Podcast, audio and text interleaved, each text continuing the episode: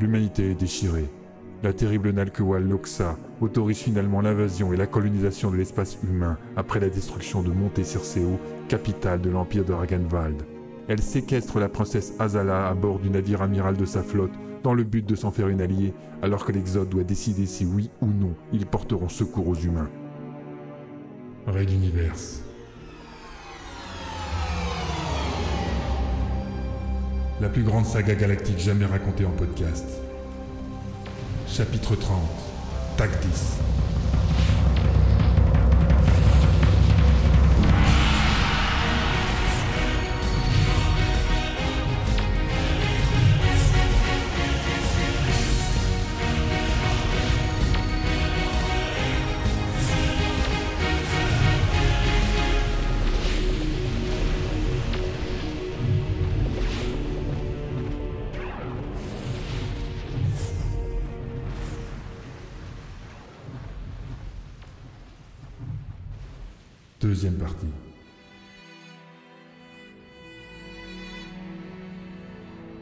L'embarquement fut assez folklorique. Ça venait de partout. Les files de véhicules s'étalaient sur plusieurs kilomètres. Les membres d'équipage qui devaient accueillir les émigrants ignoraient tout des transporteurs quand ils n'étaient pas coincés avec eux dans les embouteillages. Moi, je disputais avec mon chat, Vivagel, en cherchant quelle musique écouter. Peu importait finalement, du moment que ce n'était pas les actus. Quand j'emménageais dans mes quartiers, je terminais tout juste ma première tournée d'inspection. Mon gros matou m'engréait d'avoir passé sa journée en cage, posé dans un coin du hangar d'embarquement avec mes quelques valises, et il se précipitait sur sa nouvelle litière toute fraîche. Les transporteurs n'étaient pas de toute première jeunesse, et j'avoue avoir eu quelques frayeurs devant l'état de certains sas dont j'avais la charge. Mais finalement, a posteriori, on leur reconnaîtra une solidité à toute épreuve. Je me souviens m'être agrippé aux conduites les plus proches lors du décollage. Je tentais de conserver un semblant de dignité devant les techniciens qui n'en menaient pas l'âge non plus. Je croyais alors que le reste du voyage se passerait dans la tranquillité d'une longue attente où je pourrais me morfondre sur mon passé ou mon futur. Dès l'étape de la station numéro 1 en orbite haute surnommée Maman Lolo, tout fut chamboulé. J'y rencontrai Adenor dès le troisième jour, et ce fut immédiatement le coup de foudre entre nous deux. Rapidement commencèrent nos premières mésaventures avec les pirates, et je retrouvai la princesse Azala pour la première fois depuis notre rencontre à la forteresse Castix. Je me souviens avoir été impressionné, les dockers aussi, de l'aisance au combat d'Adenor. Quelques semaines plus tard, cette même aisance trouva son explication lors d'une confrontation violente que nous avons eue avec la commandante Aurora Benkana et la communauté nordiste de transporteurs 7. Adenor, mon Adenor, avait été une tueuse surentraînée des forces royales responsable de la mort de nombreuses personnalités, dont le père de Benkana.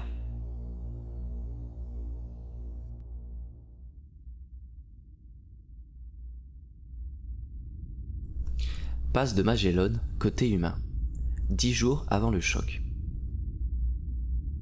La station Pignata El Grande, Pin-Up, tournait paresseusement sur son axe, brillant de ses mille feux au cœur de l'obscurité étoilée.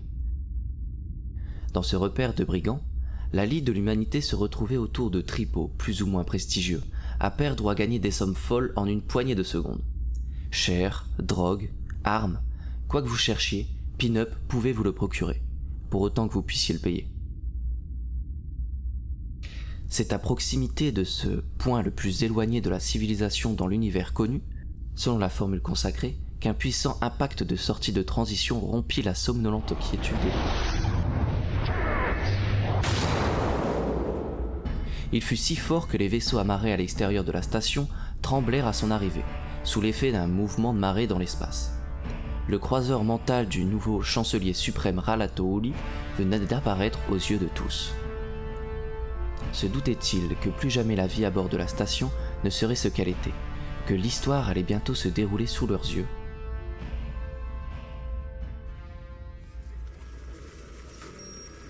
Ralato laissa ses opérateurs mentaux se relever péniblement. Le voyage qui devait durer un peu moins de deux semaines ne prit que trois jours, entrecoupés de quelques pauses.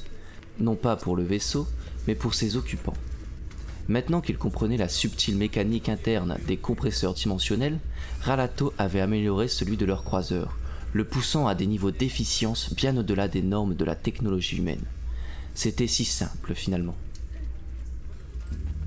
Il pouvait apercevoir les feux de pin-up dans un coin de la verrière centrale. Mais ce n'était pas eux qui attiraient son regard, pas ces poussières situées à quelques minutes de transition de... Comment décrire l'indescriptible? Comment exprimer avec des mots ce que même la pensée ne pouvait englober? La passe de Magellan apparaissait aux yeux humains comme un petit morceau d'espace sans étoiles.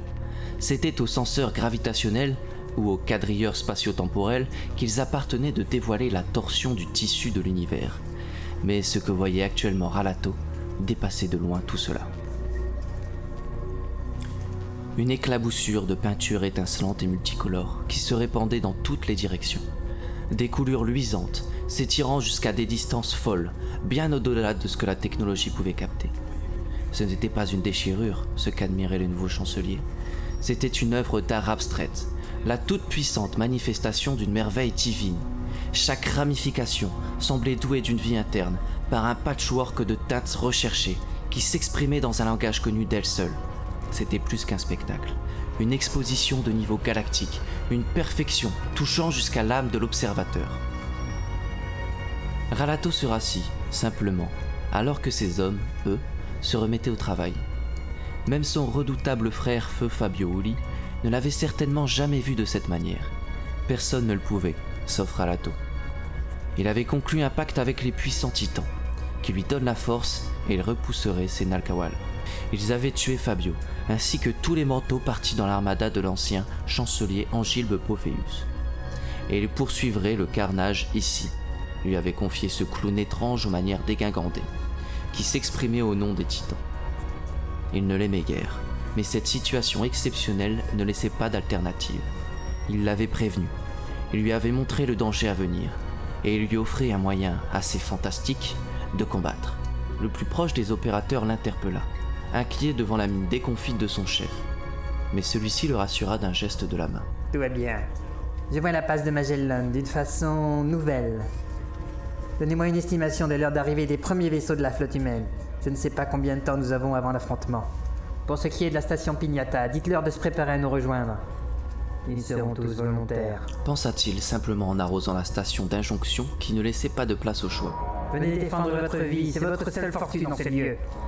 Pendant que les ordres fusaient et que les rapports pleuvaient, Ralato s'accorda quelques secondes, face à ce trésor artistique visible de lui seul. Combien de temps? Comment pouvait-il le savoir? Pour regrouper ici tout ce que l'humanité comptait de force, il lui faudrait des mois qu'il ne pensait pas détenir. Tout au plus, une ou deux semaines, trois au mieux. Une intuition, sans preuve. Tenta-t-il de relativiser pour lui-même. Ses facultés ne lui permettaient pas de prendre ce genre de pressentiment à la légère. Peut-être réussirait-il à améliorer certains compresseurs des vaisseaux en route de la passe comme pour celui de son propre appareil Ce serait incroyable, mais il n'en serait plus à un miracle près. Une ondulation, un frémissement le long des coulures colorées attira soudain son attention. Avant qu'il n'en définisse la source, cela avait disparu. Bizarre. Peut-être était-ce encore une activité normale de... Encore prononça-t-il à haute voix, cette fois. Certains opérateurs l'observèrent en coin, interrogatifs. Mais ils n'en avaient cure. De nouveaux mouvements, des vagues désormais, parcouraient l'œuvre des extrémités vers le centre. L'intensité augmentait à chaque minute, semblant converger vers le cœur dont la brillance et les mouvements intérieurs se renforçaient, tel un plasma que l'on chaufferait. Et cela montait et montait encore. Alerte rouge, tout le monde à son poste de combat. Hurla-t-il à la surprise générale. Accrochez-vous, passage en transition dans 3, 2, 1. Le croiseur disparut dans l'espace pour réapparaître face à la déchirure spatiale, prêt à un combat sans victoire possible. Des détonations, comme des impacts teintés, s'échappèrent de la passe en cercle concentrique. Il n'avait plus aucun doute. Quelque chose allait en sortir. Ralato serrait les dents. Il allait devoir faire plus que des miracles. Non, pas déjà. Nous ne sommes pas prêts. murmura-t-il, en se connectant mentalement aux fonctions du vaisseau. Des traits de lumière surgirent alors des branches principales pour exploser tels de multiples feux d'artifice, éclairant encore plus, si cela était possible, la passe. Les alarmes hurlaient, on lui rapportait 5, 10, 20 sorties de transition, et cela continuait. Ralato se concentrait déjà sur des boucliers qui repousseraient les projectiles, quand il reconnut la silhouette des nouveaux venus. Puis les pensées en émanant. C'est la flotte mentale. lança-t-il, soulagé, une poignée de secondes avant que les ordinateurs de bord ne confirment la nouvelle. Pendant une bonne demi-heure, des flashs se poursuivirent, ponctuant systématiquement une activité de branches colorées. Certains appareils se révélaient endommagés, et une lecture rapide des esprits dépeignait des équipages à l'humeur maussade. Mais leur venue apportait du pomme au cœur de Ralato, ainsi qu'une technique fiable pour détecter les arrivées au travers de la passe. Même si les premières prises de contact avaient déjà eu lieu, il fallait tout de suite mettre les choses au point. Le combat des manteaux n'était pas encore terminé. Loin de là. Force mentale, c'est le chancelier Ralato qui vous parle. Vous n'êtes plus seul. Lança-t-il à la cantonade. Le message traversa toutes les barrières, saturant les amplificateurs, touchant même physiquement l'esprit de certains. Amiral Orléans, je vous veux dans le rapport sur mon croiseur. Transmettez les ordres de déploiement autour de la passe. Que Pignata mette toutes ses ressources à la disposition de la flotte pour une remise en état rapide. Ajouta-t-il, à l'attention de son poste de commandement. Et ce rapport d'arrivée des autres vaisseaux, il est où? Le message se diffusait. Celui que tous les manteaux connaissaient serait à leur côté pour l'ultime affrontement. Et ils avaient les moyens, cette fois, de faire pencher la balance en leur faveur.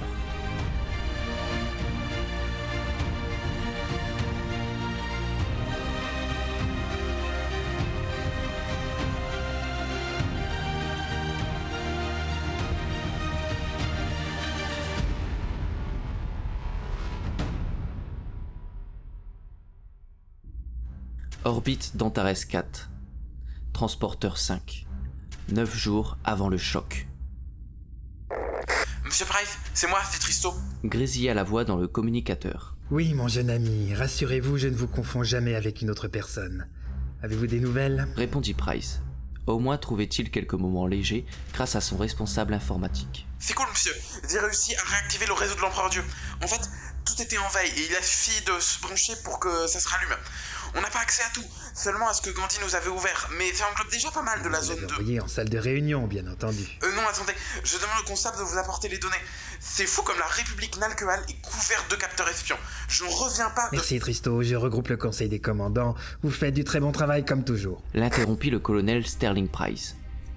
Le temps était un élément essentiel dans toute bataille, et, à l'évidence, ils en manquaient pour celle-ci. Dernier arrivé, Stuffy ne put s'empêcher une moquerie sur les communications à base de vieilles disquettes et de porteurs, mais personne ne goûta l'humour du mental. Sterling Price recommença, pointant plusieurs marques de la carte déroulées sur la table. Donc, je reprends pour les retardataires. La flotte noire est divisée en deux parties, Ragenwald au milieu. Il semble démontrer qu'ils sont bel et bien en train de se regrouper autour de la passe de Magellan. Un voyage de 6 à 7 heures apparemment. Je ne peux que confirmer l'hypothèse d'une invasion de l'espace humain. Mais colonel, Intervint Onawan. il nous manque des informations ou... N'y a-t-il plus aucune surveillance à leurs frontières? Ne me dis pas qu'ils ont laissé tout ça en plan comme ça. Et si? En tout cas, d'après le réseau d'espionnage de Ragenwald, c'est le cas. Au fait, l'explosion que nous avons aperçue hier s'est produite ici. Nous avons même quelques images. Attendez. Il sortit une petite télécommande et activa un des écrans fixés contre le mur. Un diaporama montra d'innombrables docks de construction où l'on assemblait les escarres de Lanwittle. Ceux-là, je les connais. Réagit immédiatement Stuffy, le visage soudain assombri. Si nous tombons face à eux, croyez-moi, il y a que de l'intérieur qu'on peut les stopper. Ce sont comme des mouches piranhas, ils ne lâchent jamais, ne laissent rien debout, et sont quasiment intouchables. Vous avez tous lu nos rapports Oui. Il y en a des centaines et des centaines de ces engins. Compléta Décembre. C'est... euh, Oh Deux images séparées sans doute de plusieurs minutes s'affichèrent soudain. Un croiseur mental causait des ravages parmi les unités de production, avant de disparaître dans une explosion bleutée aveuglante englobant le dock tout entier. Puis l'image se coupa.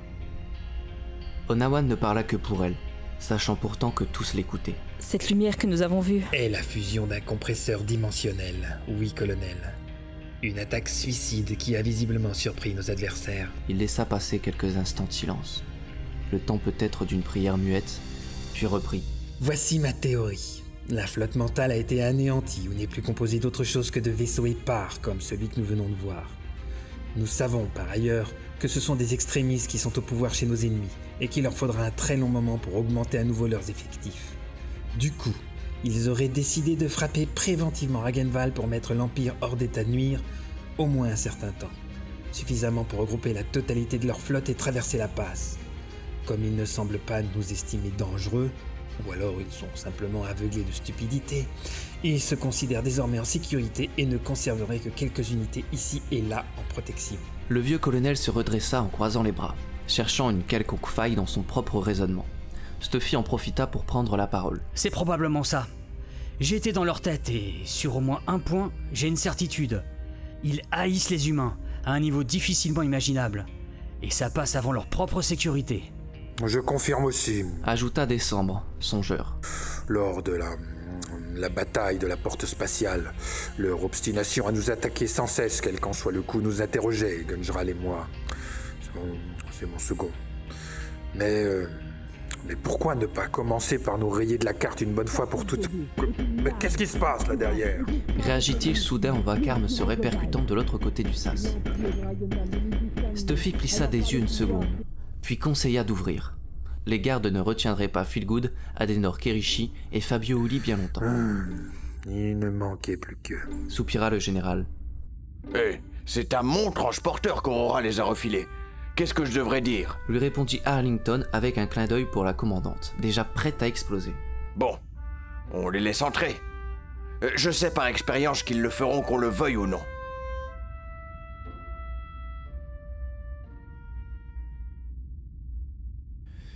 Le faiseur, oui. Répéta Fabio, visiblement gêné. Il m'a demandé de venir vous parler en son nom.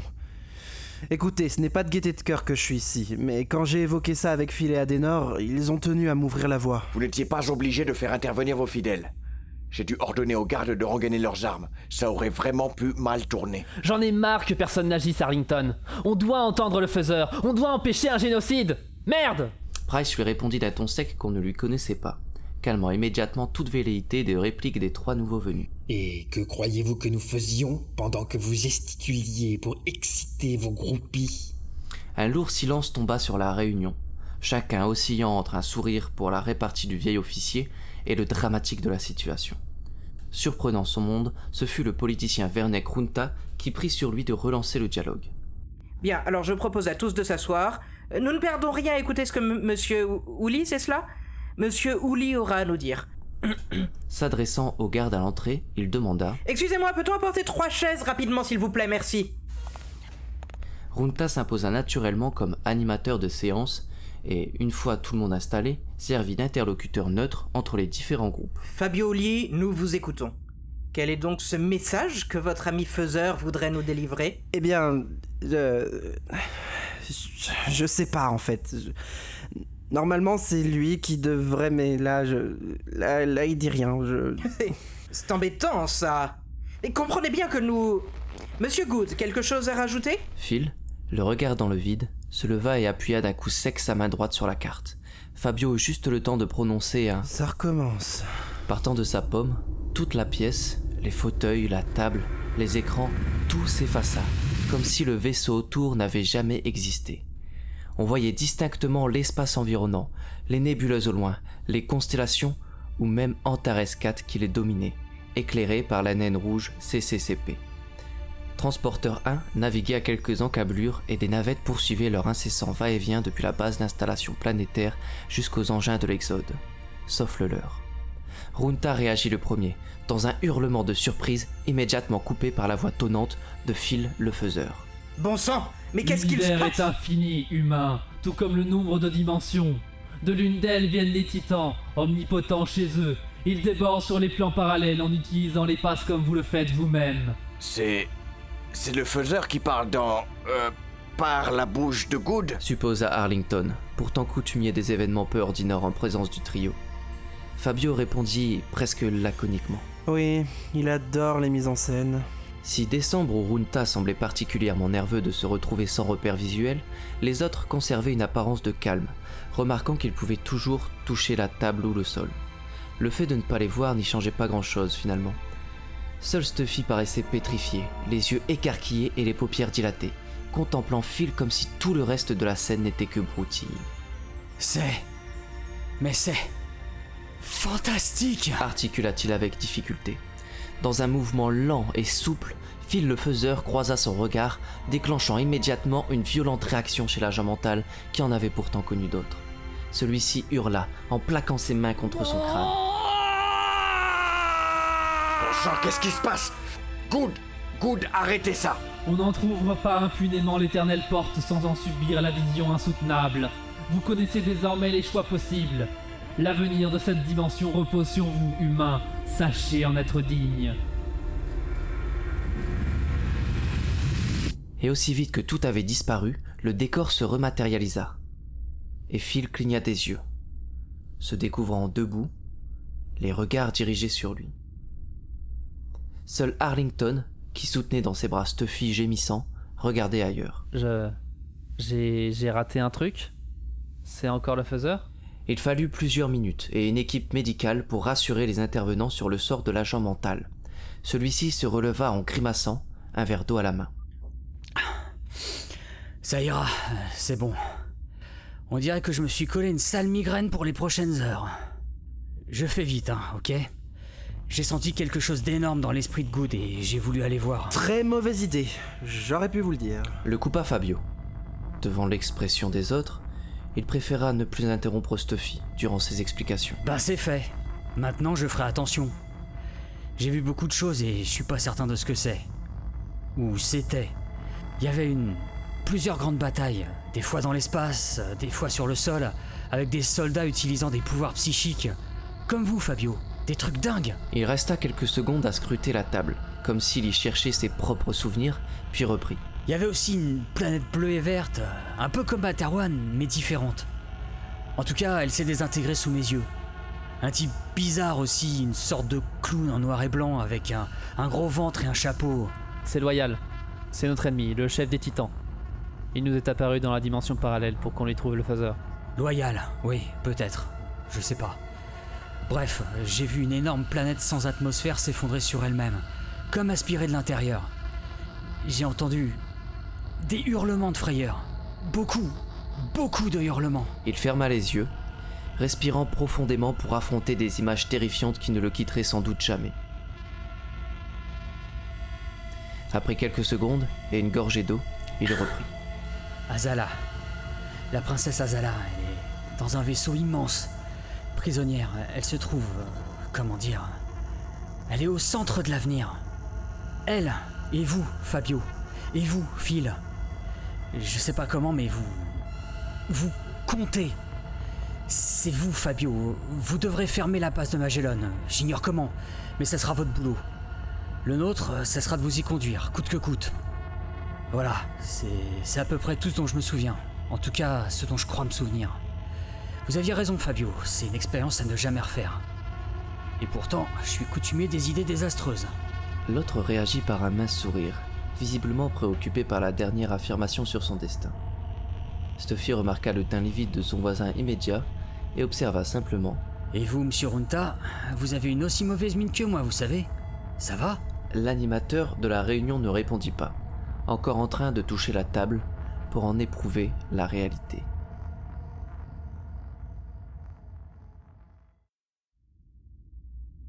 Le lendemain matin, Bien. Merci d'être venu. La nuit a été courte pour tout le monde, mais je vous fais confiance pour m'accorder toute votre attention. Sterling Price activa le petit projecteur au centre de la pièce et l'hologramme de présentation apparut, tandis qu'on diminuait l'intensité des lumières. De Phil à Stuffy, de Benkana à Décembre et de Runta à Fabio, tous entouraient l'image en relief qui reproduisait diverses positions dans la zone de Rabbit. À l'heure où je vous parle, la flotte restante Nalkewal, composée du Calcatli et de son escadre, est toujours regroupée ici, à plus de 7 heures de la passe. Tout le plan repose sur leur incapacité à nous rejoindre pour nous stopper à temps. Nous devrons voyager trois jours en silence radio et pousser nos nouveaux compresseurs dans leur retranchement pour contourner Rabbit entièrement. Là encore, l'aide de la technologie Ragenwald nous sera précieuse, des brouilleurs psychiques évitant de déclencher une possible alerte ennemie. Chaque transporteur au combat emportera également deux manteaux sélectionnés par l'agent McDonald en supplément de protection. Transporteur 1 et 7, ainsi que les deux croiseurs manteaux et la totalité de nos chasseurs se projetteront là-bas. Objectif que Fabio Uli et ses présents entrent dans la passe pour la clore. Il patientera en navette jusqu'à la dernière minute, en sécurité dans la soute de transporteur 1. On ne rentrera donc jamais sur Materwan. Commenta simplement Runta, Vu ce qui nous y attendrait, je me dis que c'est pas plus mal. répondit sèchement Aurora Benkana, intervenant finalement dans les conversations. On va les sauver. Qu'ils se débrouillent avec les derniers ennemis coincés de l'autre côté. Nous, on aura fait notre boulot, point barre. Fabio leva la main pour préciser. Une fois le passage fermé, les titans ne pourront plus irriguer leur pouvoir au manteau, si j'ai bien compris le faiseur. Stuffy, Onawan ou moi-même les perdront, mais les Nelkewal aussi. Sans eux, toute leur technologie s'effondre. Ralato n'en fera qu'une bouchée s'il a l'armada spatiale avec lui. Appuyant sur quelques touches virtuelles, Sterling Price fit pivoter la représentation pour s'approcher de la zone séparant Rabbit et la passe, puis il reprit la parole. D'après les dires de l'agent MacDon, la princesse Azala est sur le Calcatli avec son escadre de six vaisseaux de guerre. Les Nalkewal affaiblis, nous voyagerons les 7 heures et les attaquerons directement, avec l'appui de transporteurs 2 et 3 nous rejoignant spécialement d'ici. Ce seront transporteurs 5, 4 et nos croiseurs pirates dérobés au début de notre périple qui assureront la protection d'Antares 4 durant cette dernière phase. Là encore, sans pouvoir mentaux, nos forces devraient égaler voire dépasser celles de nos adversaires. Un silence plana quelques secondes, le temps à tous de jauger l'étendue des risques. Momumba Arlington ne put s'empêcher d'aborder ce sujet. Que l'on soit tous bien d'accord. 1. La quantité d'inconnus dans ce schéma de bataille est monumentale. 2. Au mieux, si cela fonctionnait, nous aurions de nombreux morts à déplorer avec l'assaut des restes de la flotte ennemie. Mais on aura sauvé les humains et récupéré Azala. Le coupe à fil, pour sa part visiblement satisfait. Azala qui est une personne spéciale. Ajouta Benkana dans un demi-sourire. Quoi qu'il en soit, j'ai déjà fait discrètement passer le message. Tous mes hommes sont volontaires pour aller casser la figure au Nalkewal. Vernek Runta profita d'une pause dans la discussion pour partager un sentiment à rebours de l'ambiance générale. Je considère moyennement ce plan. J'en ai déjà fait part cette nuit plusieurs fois. Le mot est cependant passé à mon bord. Ceux qui veulent y aller peuvent partir, à bord des transporteurs 1 ou 7. Price leva la main pour reprendre la parole devant les mines effarées de Benkana, Stuffy et surtout Phil. Ce sera de toute façon un combat d'exodés consentants. Nous ne pouvons ordonner à qui que ce soit de sacrifier familles et projets sur Antares 4. De plus, nous aurons besoin de monde ici pour nous préparer au pire si, par malheur, cela échouait. Certes, des voix sont également parvenues à moi pour participer, mais faire fonctionner un transporteur requiert du monde. Difficile de garantir que nous... Ils viendront. Adenor et moi n'aurons pas de difficulté à en trouver. Trois jours de voyage Combien de temps pour être prêt au départ? Facilement deux autres journées. Intervint Arlington, les yeux dans quelques documents qu'il feuilletait. Déménager les civils des cités intérieures, répartir le frais et l'armement entre les transporteurs et la planète, plus d'autres choses. On aura du pain sur la planche avant d'avoir terminé. Cinq jours Mais ils seront rayés de la carte bien avant ça Non, en tout cas pas d'après les passes de données de Godheim. C'est le temps qui leur serait nécessaire pour traverser la passe. Nous arriverions plus ou moins au même moment qu'eux. Selon Fabio, Materwan et son frère seraient au courant. On peut raisonnablement penser qu'ils feront face. Il posa ses feuilles dans un soupir. Si cela fonctionne comme prévu, alors ce sera très rapide. Ils seront coincés là-bas sans le cœur de leur technologie. Fabio Ralato a récupéré mes anciens pouvoirs. Cela devrait lui donner un avantage, au moins au début. Tout se jouera très vite. Ma seule inquiétude, c'est qu'on me demande de faire appel à des forces dont j'ignore tout, à commencer par la manière de les activer. Décembre lissa sa grosse moustache, le front plissé du guerrier qui se préparait psychologiquement à un prochain combat. Sans même lui adresser un regard, il rétorqua à Fabio. Vous l'avez déjà fait hum, une fois lors de la bataille pour la porte dimensionnelle. C'était vous, presque à coup sûr. Alors, hum, garçon, la question n'est pas de savoir si vous pensez pouvoir y arriver, et de savoir si nous allons tous euh, risquer notre vie pour rien ou pas. Sur ce, je, je suis d'accord avec Good, le temps presse. Si personne n'a quelque chose à rajouter, je propose de nous, y mettre d'arrache-pied pour finir aussitôt que possible. Le colonel Sterling Price éteignit le projecteur. De toute façon, l'essentiel avait été dit.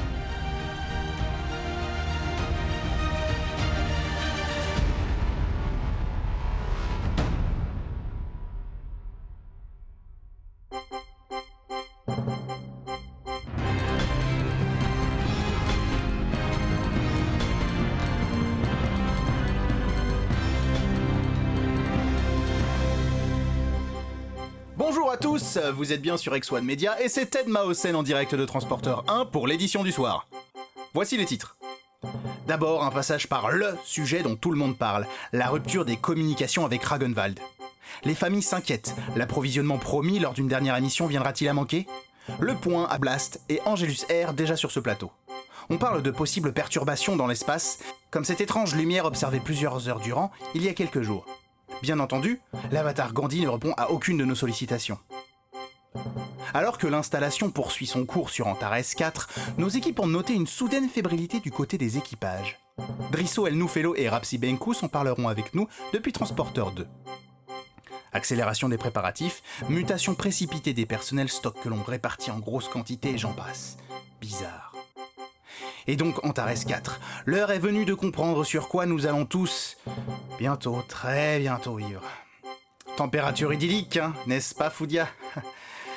Ah, bref, pour savoir à quelle sauce glacée on sera mangé, Foudia Hacham et Dev le limier depuis la toute nouvelle base EX01 sur la planète, au milieu des premiers colons. Mais avant tout cela, nous recevons sur le plateau les illustrissimes Adenor et Phil, deux têtes de l'incomparable Trinité qui nous font l'immense honneur d'être présents. On se retrouve tout de suite après une virgule publicitaire. C'est bon, Titus, j'ai bien récité le texte? Parce que bon, les pèlerinages, j'en ai ma claque, moi.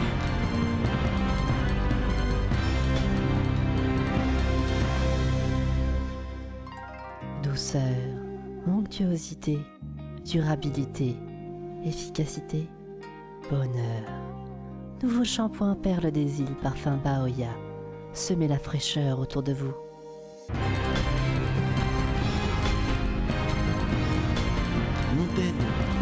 Cérémonial quand tu annonces Symphonie à des morts. Tu comprends? Allez, on commence. Sinon ce sera un mois de pèlerinage et deux fois plus de repentance. Chier. Retour dans votre émission où sont en train de merveilleusement s'installer sur ce modeste plateau l'immensité de l'univers galactique spatial, truc, euh, l'incomparable Trinité. Nous ne sommes que des crottes, la lumière, tout ça, tout ça. Ah, des et Phil, soyez les bienvenus. Nous avons été informés par, on dira, une personne insistante que vous auriez un communiqué très important à diffuser. Nous sommes en direct et à l'heure de pointe, allez-y, vous avez toute notre attention. Qui parle en premier? Madame Alénor?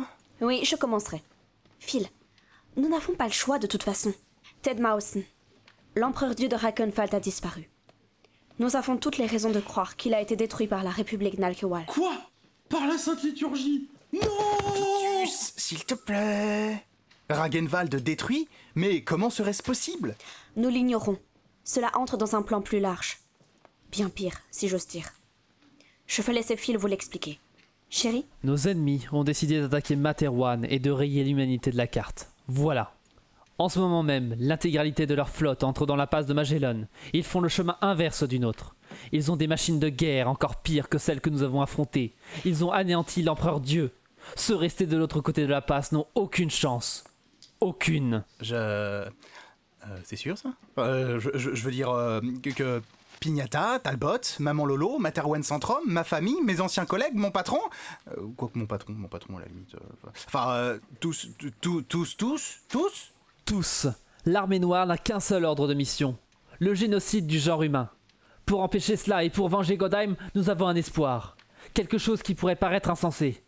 Je veux dire, à vos simples yeux de mortels, pourrait paraître insensé.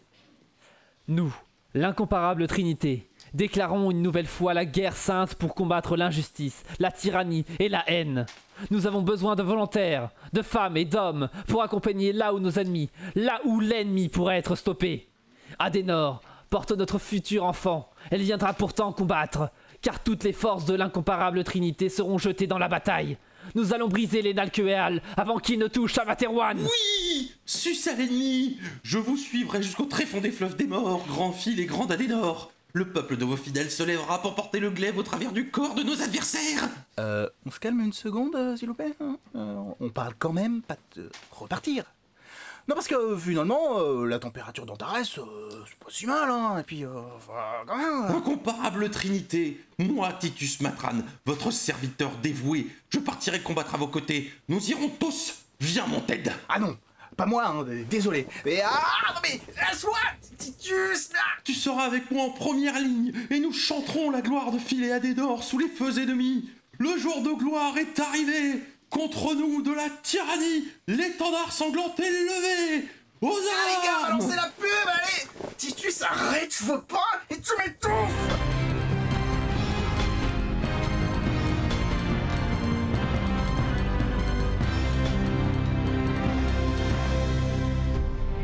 L'espace, sombre, glacial, vaste et inexploré.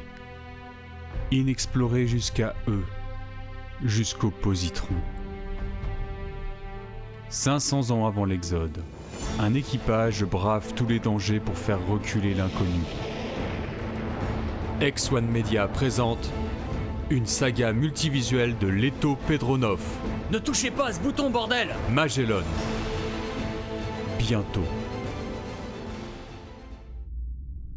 Orbite d'Antares 4, 5 jours avant le choc. Périphérie de la station Pignata El Grande. L'amiral Laurelian s'assit dans le fauteuil face au chancelier Ralato Uli.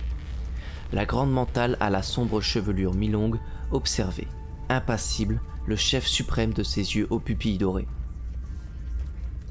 Elle portait l'uniforme strict de la défunte flotte mentale, veste de cuir noir et un signe blanc. Il terminait de survoler les kilomètres de rapports produits durant ce gâchis nommé opération de colonisation humaine. Sous couvert d'étendre l'espace connu de l'homme, Pophéus voulait détruire l'Exode pour une raison qui échappait à Ralato, même s'il subodorait un lien avec la princesse Azala. La flotte d'appareils révolutionnaires, appartenant personnellement à l'ancien chancelier et dotée de 1000 unités, fut décimée au point que seuls 59 purent revenir. L'état de certains avait parfois entraîné leur disparition durant la traversée de la passe et plusieurs survivants nécessiteraient des mois de cale sèche pour réparation. Et donc Le bilan de la mission est une défaite historique, une perte irremplaçable, et pour couronner le tout, une force militaire conséquente qui serait à votre poursuite. Je n'évoque même pas la mort de plus de deux tiers des manteaux de l'humanité et du gouverneur Carmack. Ai-je bien résumé l'étendue du désastre, amiral? Oui, monsieur. Il était difficile pour l'Aurélien de réfuter ce qu'elle-même avait écrit dans le document remis à Ralatouli. Pourtant, plusieurs points avaient été minimisés ou simplement occultés, et elle vérifia que ces barrières mentales demeuraient fermement en place. Pas trop, pour ne pas risquer d'intriguer son interlocuteur. Pour une raison inconnue de l'officier, Ralato eut un petit hoquet d'amusement et se laissa couler dans son siège, ses deux index posés au creux de ses orbites. Il l'interrogea, sans même la consulter du regard, le ton soudain las. Comment c'était là-bas vraiment? Qu'est-ce qui a fonctionné Qu'est-ce qui n'a pas fonctionné? Contre la seconde génération d'appareils ennemis, nous étions totalement désemparés. Les seules vagues victoires que nous avons eues l'ont souvent été à la suite d'une erreur de leur part, quand ils étaient trop nombreux et se rentraient dedans. Se rentrer dedans? Oui. Ils font des nanotransitions ininterrompues. Ça donne l'impression qu'ils glisseraient dans l'espace sans que l'on puisse les toucher. Expliqua naturellement Ralato, comme s'il en avait conçu hier la technologie. Mais évidemment, lorsqu'ils sont plusieurs, il est très difficile pour eux de prévoir exactement leur position les uns des autres. Ça pourrait nous être utile. L'efficacité de leurs armes? Redoutable, mais pas forcément hors de toute parade. Nos boucliers magnétiques peuvent en dévier certaines et l'épaisseur de nos coques nous protège des moins puissantes. Oui, enfin ça c'est pour la flotte mentale et on voit malgré tout le résultat. Nous n'aurons que des appareils ordinaires et de gros croiseurs parfois anciens pour combattre ici. Ils ne tiendront pas. Notre propre armement à base de missiles doit les faire doucement rigoler. Une fronde contre un laser. Le fameux canon mental de Carmack semblait avoir plusieurs problèmes de temps de chauffe et de visée. J'ai trouvé une série de rapports provenant du vaisseau où il poursuivait ses expériences. Ralato ajouta d'un ton lourd de sous-entendu. Pas mal de ces points avaient été améliorés dernièrement, le saviez-vous? L'Aurélien resta figé la bouche entr'ouverte, sous la surprise. Non, elle l'ignorait. Et surtout, comment Ralato Uli avait eu accès à ce fichier en particulier? Je n'en ai pas eu connaissance, malheureusement. Cela aurait peut-être pu renverser l'issue de la bataille. Nous ne le saurons jamais.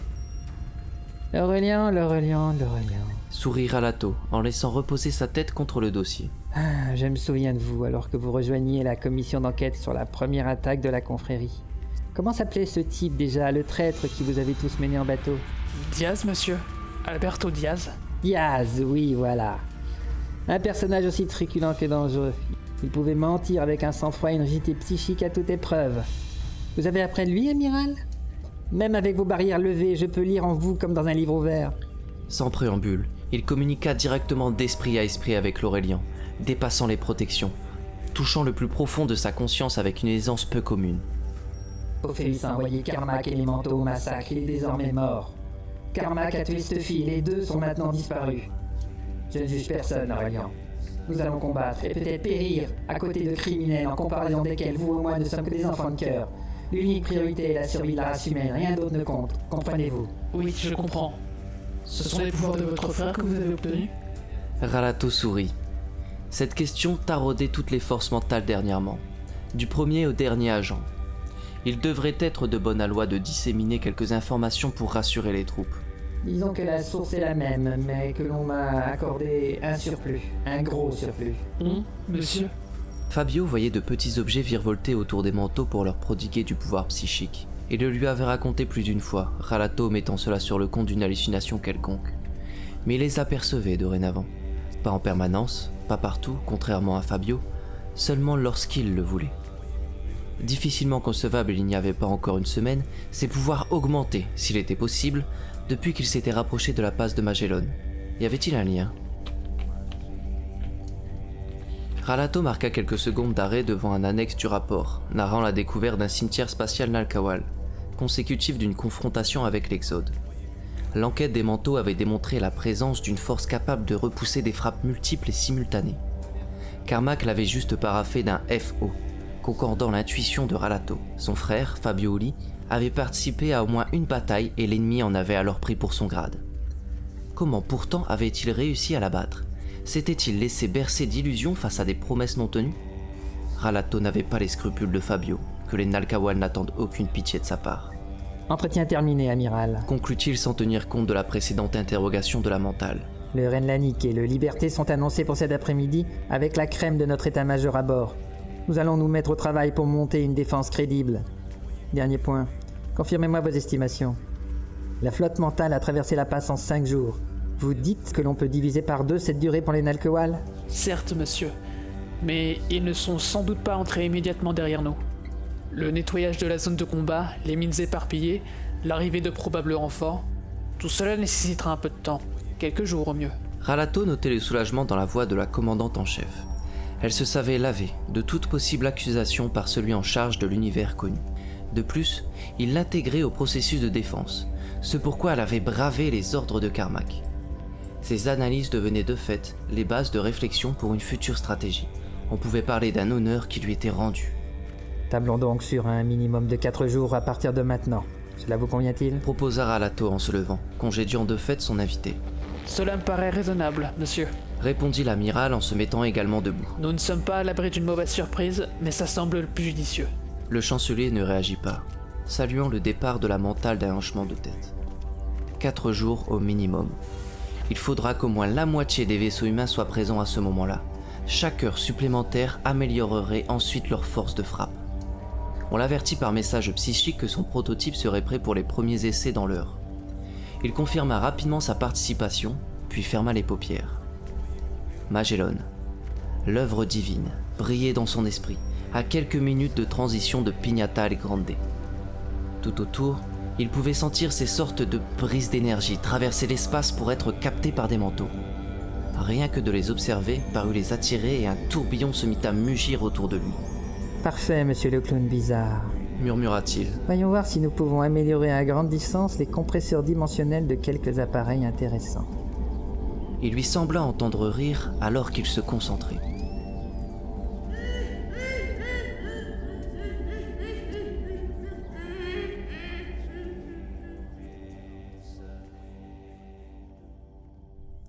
Orbite d'Antares 4, trois jours avant le choc. Les transporteurs orbitaient lentement autour de la petite planète blanche. La naine rouge CCCP, qui donnait sa couleur aux terres enneigées, éclairait maintenant l'autre face, plongeant l'exode dans la pénombre. La litanie des appareils de transport se poursuivait, s'accélérait même, à quelques heures de ce que tous savaient être le départ. Pour la première fois de son histoire, l'Exode partait en guerre. Certes, les moyens mis en œuvre ne correspondaient pas à ceux des grandes puissances, mais l'objectif s'y comparait aisément. Quand la majorité des exodés cherchaient un dernier sommeil qui généralement les fuyait, quelques-uns s'adonnaient à un exercice autrement différent. Benkana laissa s'échapper un râle rauque en griffant les épaules dénudées d'Onawan qui refusait de s'arrêter.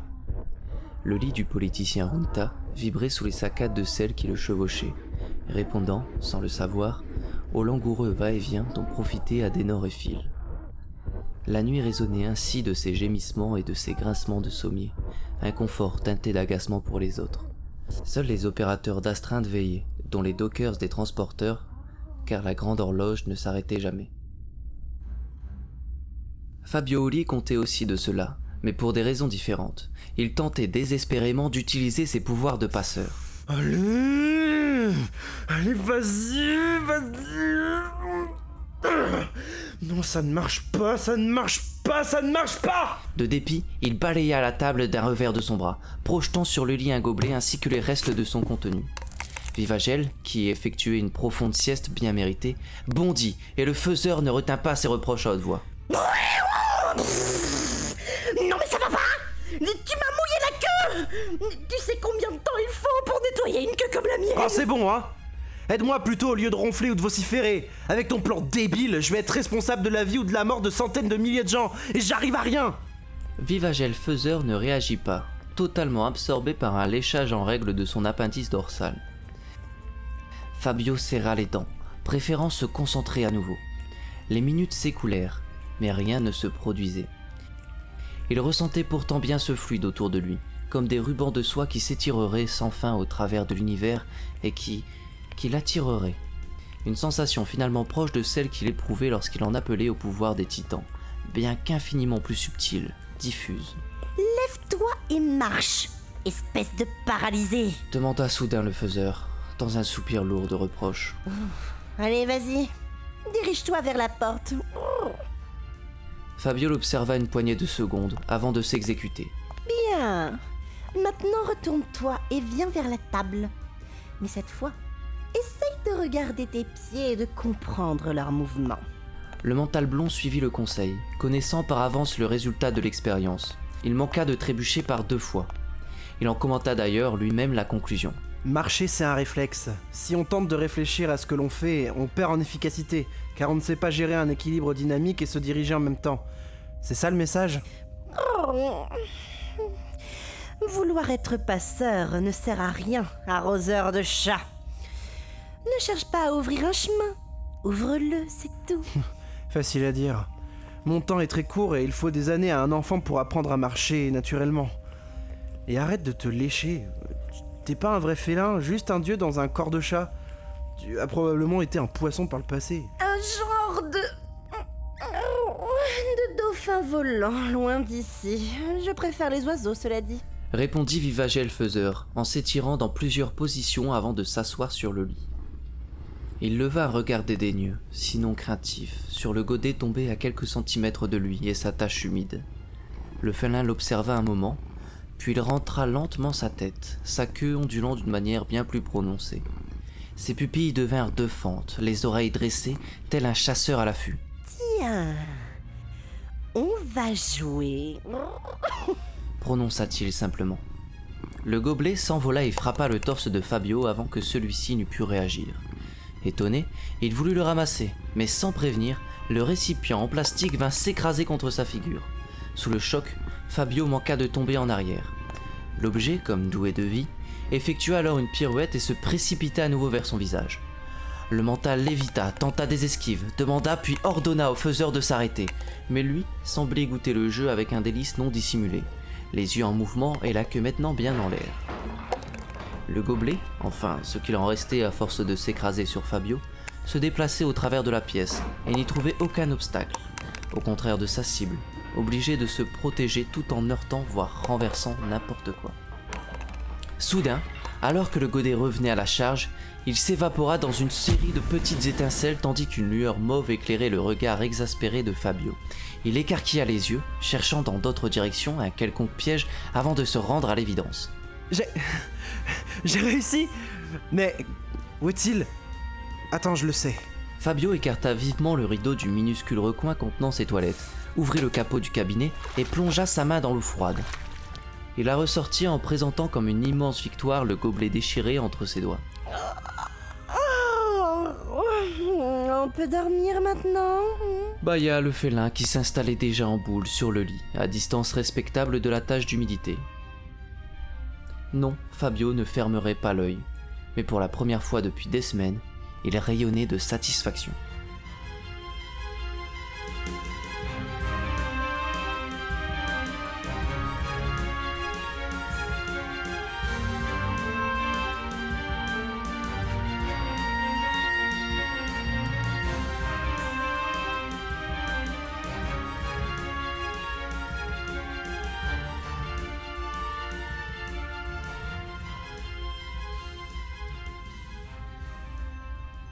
Enlacés et repus, Aurora et Maëv somnolaient dans le large lit de la commandante.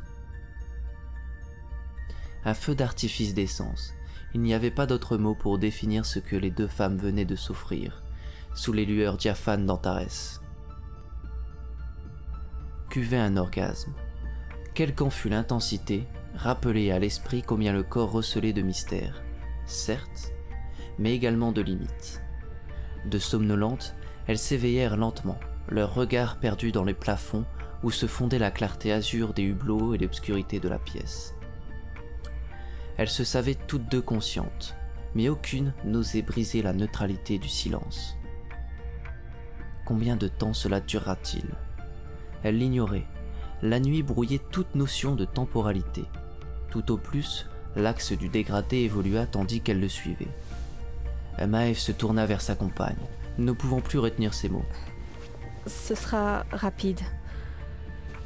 On se retrouvera vite pour délivrer la princesse. Étrangement, les sons sortaient malgré tout avec difficulté, comme empêchés par elle ne savait quoi.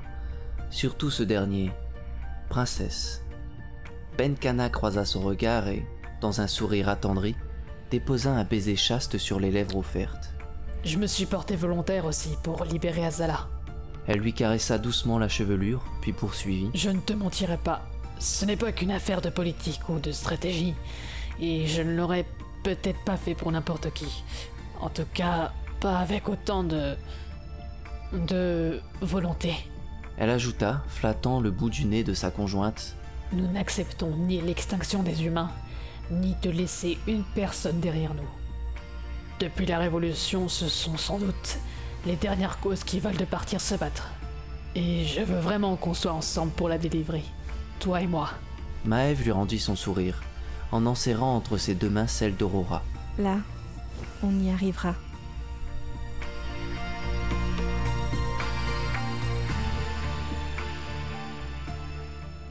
Non, je, je, je refuse. Vernek, tu sais bien que nous irons quand même avec les autres transporteurs. Répondit la pirate. Assise à califourchon sur le bas-ventre du politicien, ses petits tétons pointaient fièrement vers l'avant, seule partie du corps de la jeune femme éclairée par les hublots. Le reste de sa silhouette se fondait dans la pénombre bleutée, définissant au mieux une zone noire dans un ensemble moins sombre. Vernek Runta avait dépassé les 43 ans et son physique peu travaillé ne s'améliorait pas en vieillissant. Il avait maintenant besoin de lunettes pour vaquer à ses activités de commandant. Quand Choupa, la jeune chef pirate, était venue à lui, c'était une tigresse sauvage dont personne ne voulait l'ennemi personnel d'Aurora Benkana et de ces terribles nordistes. Il l'avait accueillie. Pour ne pas injurier le futur, il avait essayé de l'amadouer, lui prodiguant attention et respect. Son cœur s'offrit tout seul à elle, dans un processus incompréhensible qu'il pensait avoir oublié depuis des décennies. Qu'un serpent célibataire à sang-froid comme lui tombe amoureux d'une fille aussi incroyable qu'elle représentait une banalité finalement. Mais qu'elle lui rende ce sentiment, alors qu'il savait de source sûre que la promiscuité avec les soldats du bord lui avait valu plusieurs tentations autrement intéressantes, cela relevait du prodige pur.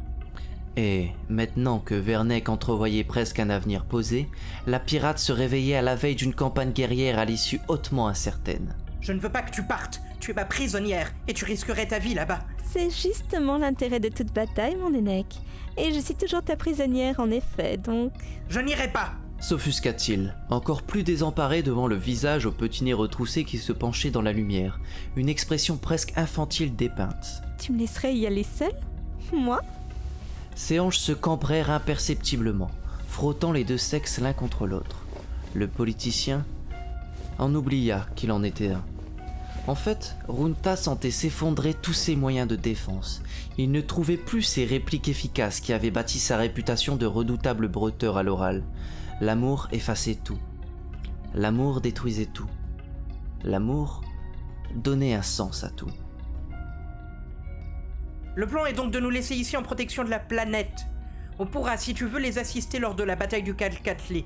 proposa-t-il, dans l'espoir de gagner du temps et de limiter les dégâts. Cette option se trouvait au-delà de ce qu'il pouvait accepter, mais il connaissait bien trop sa jeune amante pour cultiver un espoir sur sa future réponse. Pour rater la moitié du spectacle, il n'y a que toi qui crois que ça se déroulera comme prévu. Ce n'est jamais le cas. Elle plaqua ses deux mains contre les joues de Vernec, serrant ses traits à les déformer, tandis qu'elle approchait son visage du sien jusqu'à mélanger leur respiration. Doucement, elle murmura, Je veux en être, Vernec. Et je veux que tu sois à mes côtés. Les volontaires tenta-t-il dans une ultime supplique. ont été répartis ailleurs. Le fret. Fais tout revenir. Reprends le contrôle de notre vie. Décidons enfin de la vivre dans le feu de l'action. Lui susurra-t-elle avant de l'embrasser pleine de fougue, partante pour une nouvelle saillie.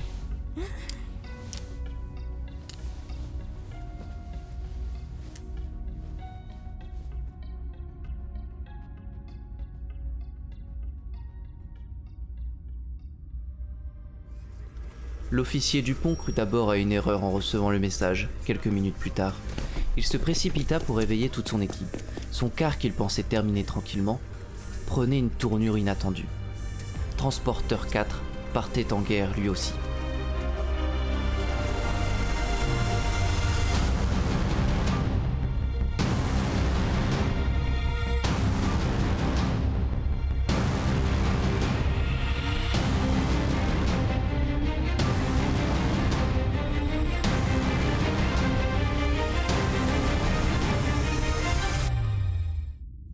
Phil ouvrit les yeux. Un bruit étrange l'avait sorti des brumes d'un sommeil pourtant long à venir. Dans ces moments, on se réveillait rarement de bonne humeur, au mieux gêné, au pire en colère. Cependant, ce qu'il vit déchaîna une houle qui se concentra dans son intimité, soudain tendue. À quelques mètres du lit, Adenor, entièrement nu, penchait son magnifique corps de différentes manières dans le but d'échauffer plusieurs séries de muscles. La lueur d'Antares dessinait superbement sa silhouette à la peau pâle, illuminant certaines mèches blondes, perlant des gouttes de sueur qui glissaient vers le sol. Elle changea de position, étirant puis contractant son buste, ce qui, du point de vue de Phil, ne fit que mettre en exergue une généreuse poitrine dont son entrejambe ponctuait les soubresauts. Les minutes s'écoulèrent avant qu'il ne décidât à abandonner le chaud matelas pour rejoindre sa conjointe, bercée d'espoir. Celle-ci s'arrêta quand elle le vit approcher, contrite. J'ai essayé de ne pas faire de bruit. Excuse-moi, chérie. Je peux continuer dans la cuisine ou dans la salle de... Tu fais quoi là? Je te caresse. Pourquoi c'est interdit? Demanda Phil faussement naïf. Sa main épousait le galbe des hanches, glissant lentement vers le haut des cuisses. Monsieur Gooch, je vous signale que demain nous devrons être en pleine forme physique pour ce qui nous attendra. Échelez dans votre regard d'autres projets. Commenta-t-il négligemment. Elle laissa encore la caresse perdurer quelques secondes, profitant visiblement du moment, puis l'interrompit d'une petite tape. Ses yeux bleus se plantèrent dans les siens. C'est tout, on arrête. Je suis sérieuse, Phil, s'il te plaît. Il me semblait que les femmes enceintes éprouvaient plus de désir. On m'aurait menti. Et d'ailleurs, pourquoi moi non plus? Je ne pourrais pas m'exercer aussi? Demain nous combattrons. Tous les trois. Il posa doucement sa pomme contre le bassin d'Adenor qui prenait quelques nouveaux millimètres jour après jour. Elle ne put s'empêcher de le recouvrir de ses propres mains avant d'ajouter d'un ton coupable. Je vais le mettre en danger. Alors, attends-moi ici. Vous serez protégés. Tous les deux. Et s'il faut s'échouer?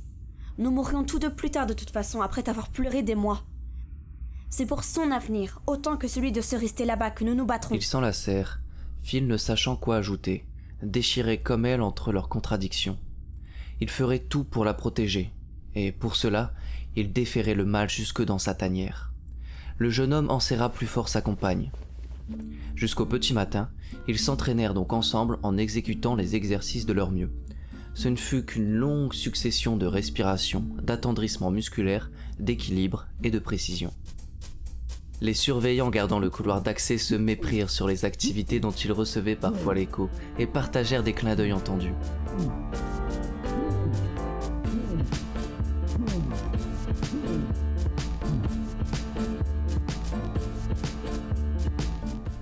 Lorsque Phil s'effondra contre un angle de la pièce, trempé de sueur, il eut la surprise de voir son Adenor essoufflé lui tendre le bras pour l'aider à se relever. Et maintenant, grand guerrier Feelgood, viens donc pratiquer avec moi un autre genre d'exercice physique. Elle désigna l'entrée de la salle de bain du menton. Je suis effectivement enceinte et tu as fait bien raison sur certaines conséquences. Allez au travail. Le départ est prévu dans deux bonnes heures, on a juste le temps.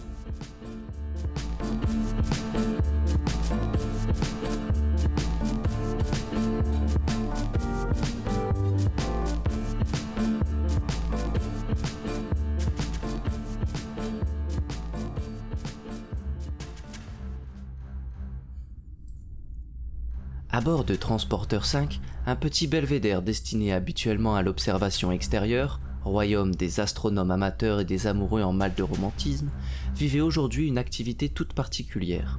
Sur la plateforme, le dôme transparent ne permettait de voir qu'une poignée de soldats, dont trois en particulier qui se tenaient sur le devant de la scène.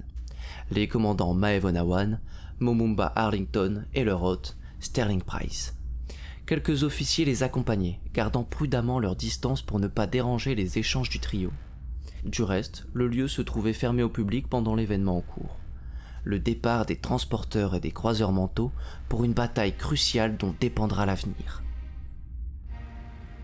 La volte-face de Runta concernant sa participation ne manquait pas de faire sourire. Fort heureusement, après tes transporteurs 4 furent relativement rapides. Le plus gros consista à vider ses stocks vers la base d'Antares, des mouvements de personnel, volontaires entrants, à certains sortants, complétant le dispositif. Price s'en ouvrit à ses deux confrères. Nous avons eu de la chance que la plupart des préparatifs soient terminés quand Vernex est décidé. On m'a dit que la fille pirate s'était très bien intégrée à son équipage. Elle a dû contribuer au choix définitif. De ce que je crois savoir, son intégration va assez loin. Cette vieille araignée bulleuse de Runta cachait bien son jeu. Cependant, Il garda le silence quelques secondes. Suffisamment pour que les deux autres commandants se tournent vers lui. Il leur rendit une expression mi-figue, mi-raisin. si ce choix étrange vient bien de la fille pirate, quelle idée a-t-elle derrière la tête?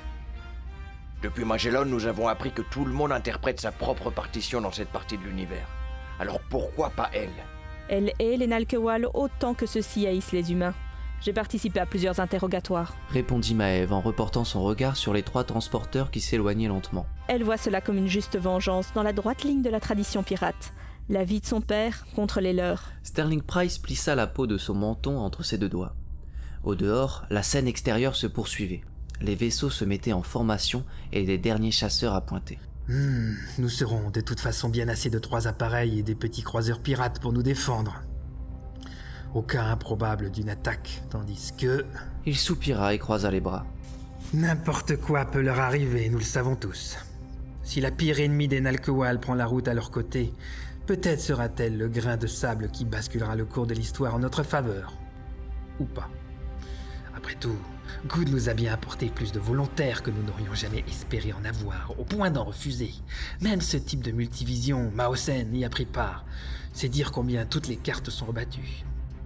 Dans une série de flashs, transporteurs 1, 4 et 7 et les croiseurs mentaux illuminèrent un court instant leur environnement avant de disparaître du firmament, ne laissant que quelques traces de lithium brûlé dériver paresseusement. Ça y est, les dés sont jetés. Je vais préparer dès maintenant mon transporteur pour la bataille à venir. Vous devriez faire de même, colonel Arlington. Aurora et les autres nous attendront avec impatience pour l'affrontement final. Oui, Onawan, oui. J'y veillerai. Mais j'ai un de ces mauvais pressentiments, comme trop souvent depuis le départ de l'exode de Materwan. Au dernier relevé, on positionnait le Calcatli et son escadre à la même position qu'avant. Temporisa la colonelle. Pour lui ou pour elle? Ce sont 6 à 7 heures qui les séparent de la passe. S'ils bougent, nous serons tout de suite alertés, nos amis également. Sans doute. Mais le tigre loup n'est jamais aussi dangereux que lorsqu'il dort, Price. N'avez-vous pas déjà eu ce genre d'intuition avant une bataille? Quelque chose qui tient plus du marabout tropicalien que de la haute stratégie L'autre eut un petit hoquet amusé avant de répondre. Tant de choses peuvent déraper. Tant de paramètres se trouver faussés ou bêtement imprécis. Les pressentiments sont l'honneur de ceux qui conçoivent les plans. Je crois pourtant que nos vaillants amis sont les meilleurs possibles pour faire face aux éventualités. De qui parlez-vous exactement? Se moqua Momumba. Le vieux guerrier médaillé, la révolutionnaire schizophrène, l'idéaliste et sa compagne ancienne tueuse, élevés tous les deux au rang de divinité, ou le politicien sur le retour Ah, j'oubliais, l'ex-surhomme et la dernière poignée de manteaux encore en activité par ici. En fait, Répondit Price sur le même ton amusé. je pensais au bébé pirate qui, à elle seule, a failli mettre à sac l'Exode. Onawan, je n'ignore pas que votre emploi du temps est chargé, mais que diriez-vous si nous allions tous manger quelque chose? Ils ont trois jours de voyage et savoir attendre aussi l'honneur de ceux qui... Qui conçoivent les plans. Sourit-elle à son tour. J'ai compris, colonel. Messieurs, je vous suis. Malgré le ton faussement joyeux, tous trois restèrent encore plusieurs minutes sans parler, observant les étoiles au travers desquelles une poignée d'exodés tentait de sauver l'univers.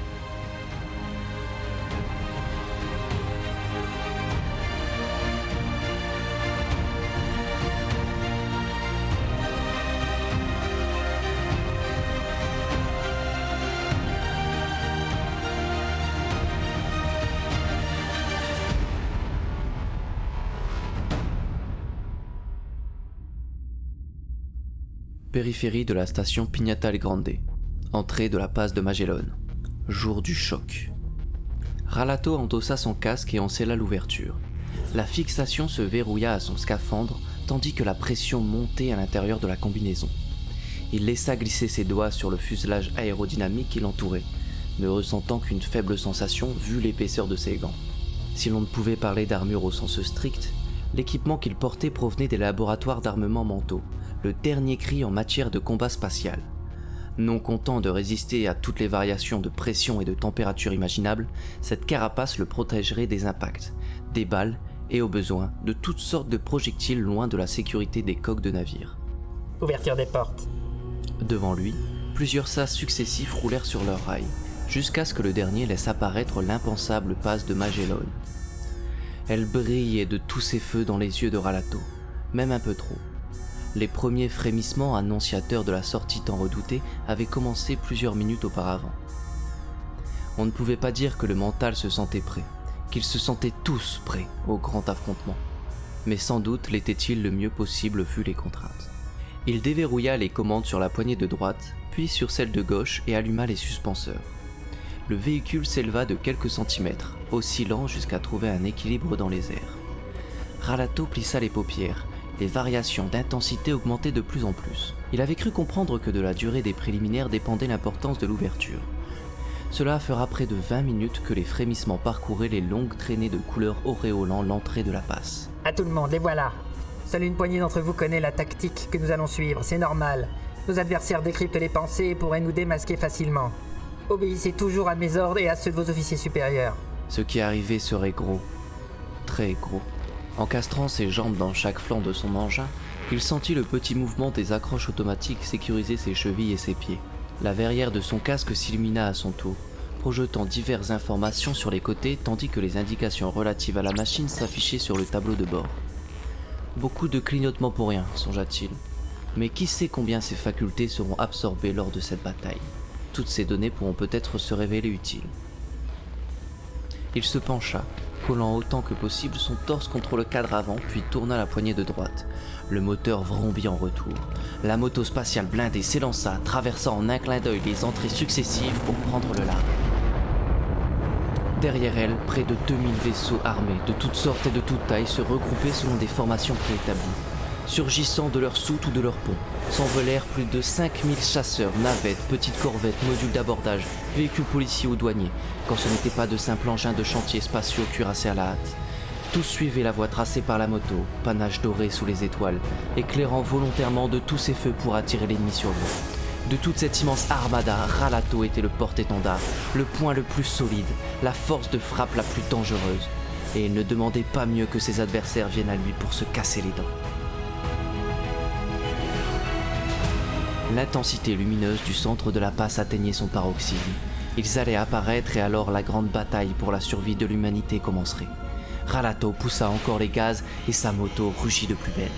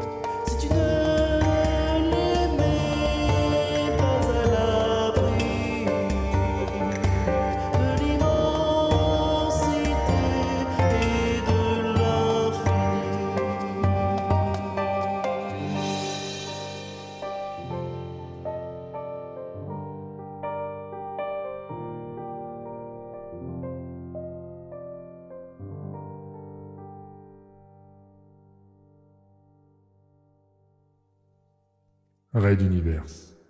À suivre. Retrouvez votre série sur raiduniverse.fr.